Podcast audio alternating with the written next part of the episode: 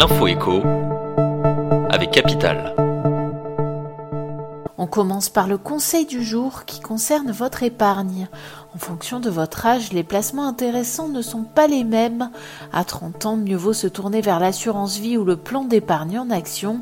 La stratégie est différente à 40 ans. Il est alors préconisé de commencer à anticiper pour sa retraite en ouvrant par exemple un plan épargne retraite.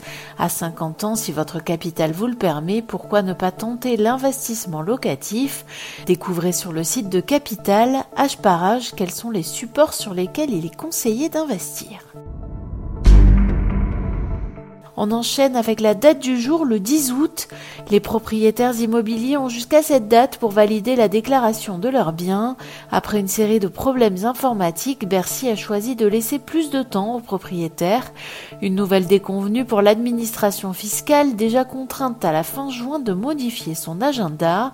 Seul point positif, Bercy a confirmé qu'aucune pénalité ne serait appliquée cette année, même en cas de retard des contribuables après le 10 août.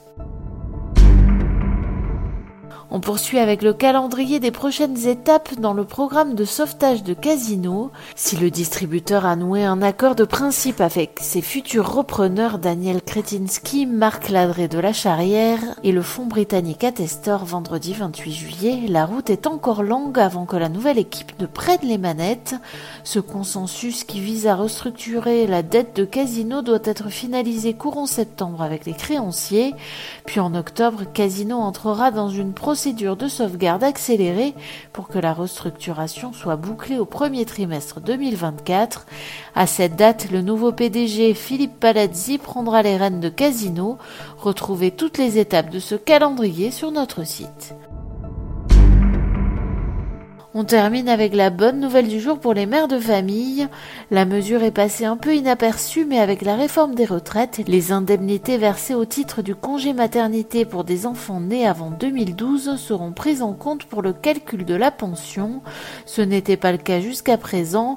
Ces indemnités étaient comptabilisées uniquement pour les naissances à compter de 2012.